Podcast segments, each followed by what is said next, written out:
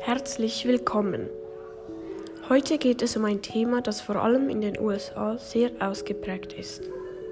Nach dem Tod des Afroamerikaners George Floyd am 25. Mai gab es riesige Demonstrationen und Aufstände auf der ganzen Welt.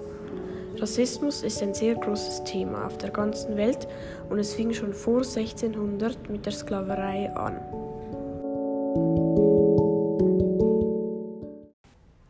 Ich habe mich über das Thema informiert und ein paar Gründe für die diskriminierende Situation in den USA herausgesucht.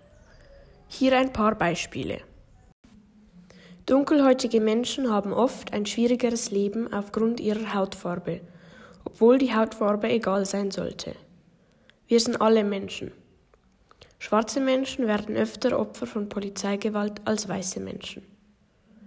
Es fing, wie schon gesagt, vor 1600 mit der Sklaverei an, bei der nur schwarze Menschen nach Amerika gebracht wurden und schuften mussten. Die Sklaven wurden wie Tiere behandelt und gehalten.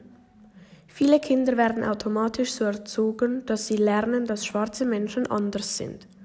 Das sieht man an dem Beispiel des Spiels Wer hat Angst vor dem schwarzen Mann?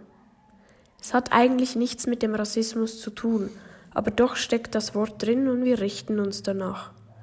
Man sieht es auch daran, dass wenn man früher im Kindergarten nach dem hautfarbenen Farbstift gefragt hat, bekam man immer den weiß-rosanen Stift. Es gab sehr viele friedliche Demonstrationen, aber es gab einzelne Leute, die die Sache nicht ernst nahmen und die Demonstrationen ausnutzten, um zu randalieren und Unruhen auszulösen. Denkt mal nach, die dunkelhäutigen Menschen haben auch ein Herz, durch ihre Adern fließt auch rotes Blut, genauso wie bei uns weißen Menschen.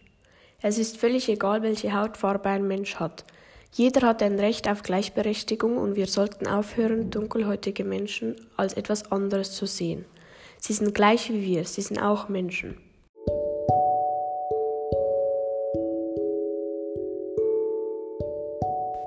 Vielen Dank fürs Zuhören. Ich hoffe, es hat Ihnen gefallen. Bis zum nächsten Mal.